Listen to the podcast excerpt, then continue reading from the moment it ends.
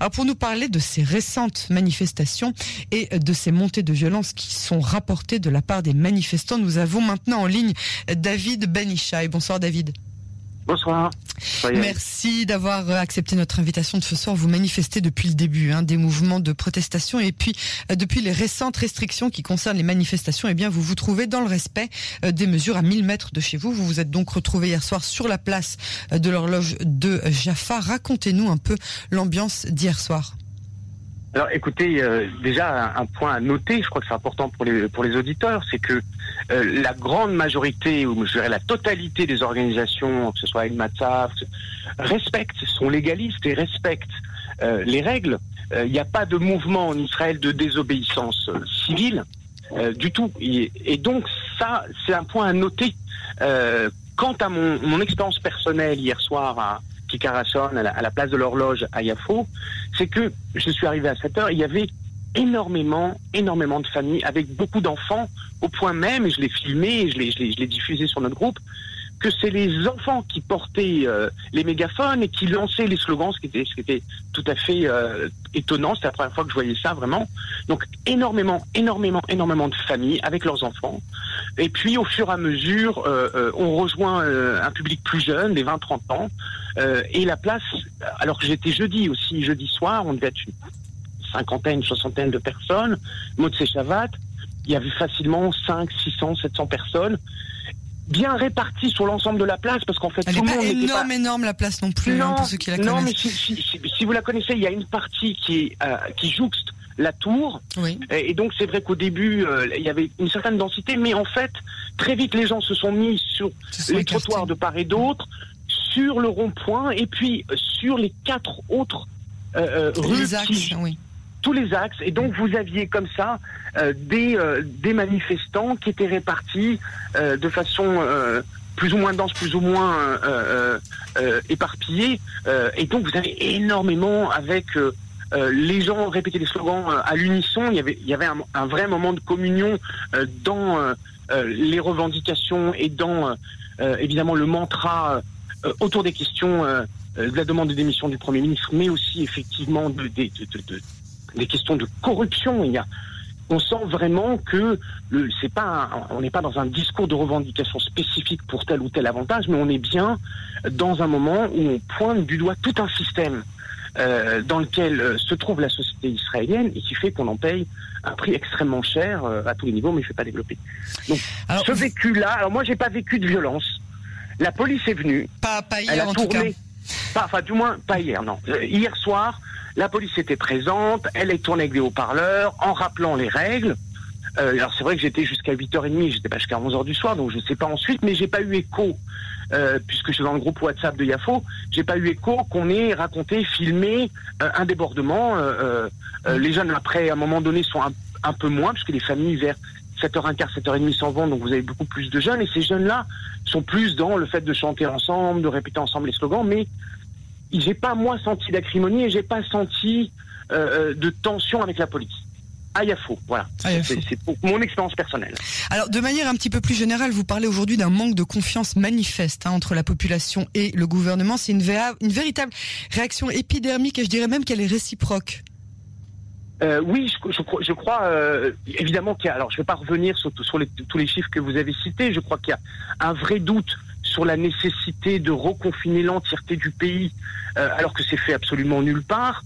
Euh, il y a euh, des discours en matière sanitaire et en matière épidémiologique qui ne disent pas la même chose, et donc les gens évidemment sont pas dupes, écoutent des informations ou ont des informations qui sont pas seulement d'Israël.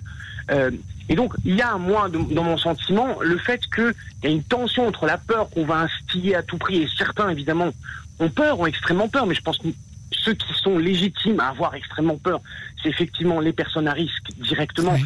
et les personnes en contact avec les personnes à risque, mais pour le reste, euh, euh, je ne suis pas certain qu'on doive rentrer dans une telle panique. Mais si vous voulez, Ça dépend. Quand Aujourd'hui, vous êtes- on a des professionnels de la santé qu'on interviewe régulièrement sur notre radio qui nous disent qu'aujourd'hui, les, les, les personnes en bonne santé entre 25 et 49 ans sont sous respirateur artificiel. Donc, malheureusement, s'il y a une chose qu'on a compris oui, avec ce Covid, c'est qu'on n'a rien Vous compris. même- Non, non. Vous faut avez vraiment vous êtes-. Non. Oui, je, non, non. Je dis pas qu'il faut pas être vigi- vigilant. Je, dis juste qu'il y a aussi des vaccins qui tuent des gens, vous savez, dans le monde. Donc je dis qu'il y a des cas qui font, qui ne sont pas une généralité. Mais ce n'est pas le propos. le propos, c'est que quand vous êtes en situation de crise, quand vous devez mener vos soldats à la bataille, un, il faut que vous soyez exemplaire, qu'on n'ait rien à vous reprocher. Parce que les gens, ils doivent croire en vous, les yeux fermés. C'est vous qui pensez à la stratégie et c'est vous qui emmenez les gens dans l'inconnu dans, ce que vous allez faire comme approche, comme stratégie. Et vous risquez la vie de vos soldats.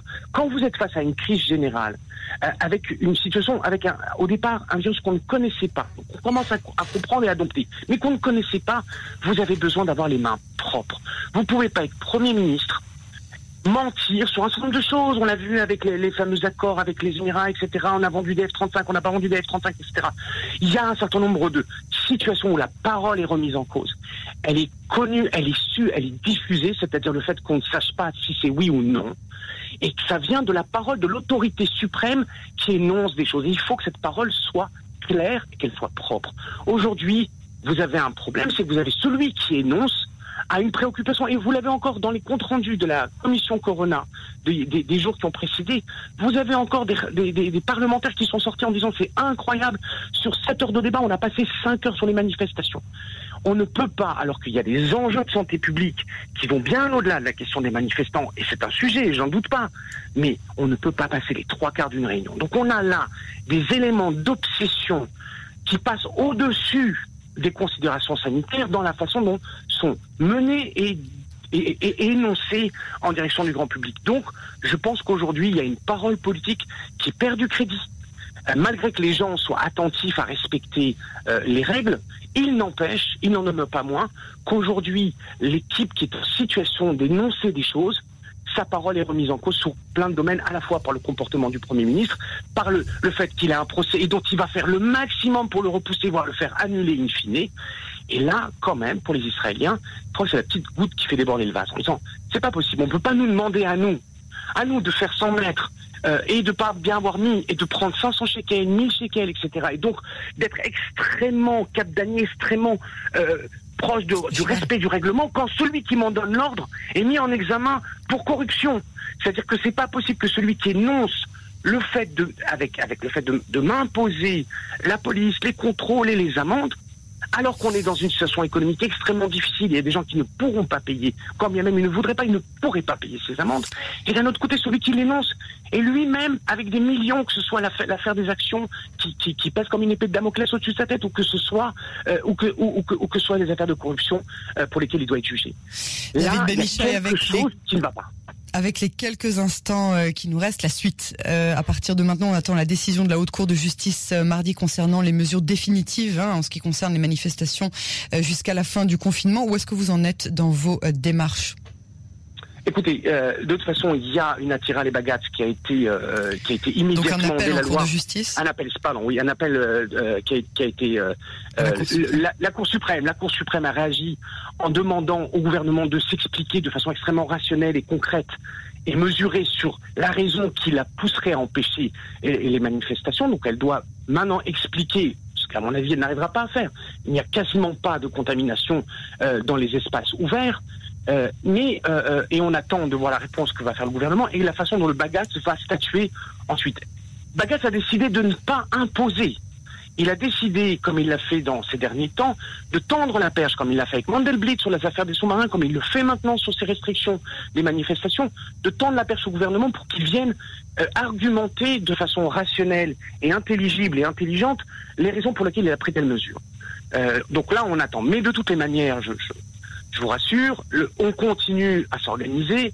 Euh, il y a des manifestations éventuellement mardi, euh, puis jeudi soir, et puis à nouveau Motsé Shabbat. Donc il y aura effectivement, les gens vont continuer à descendre euh, dans la rue dans le respect euh, des règles qui sont à, ce stade imposées, à savoir euh, pas au-delà de la limite d'un kilomètre.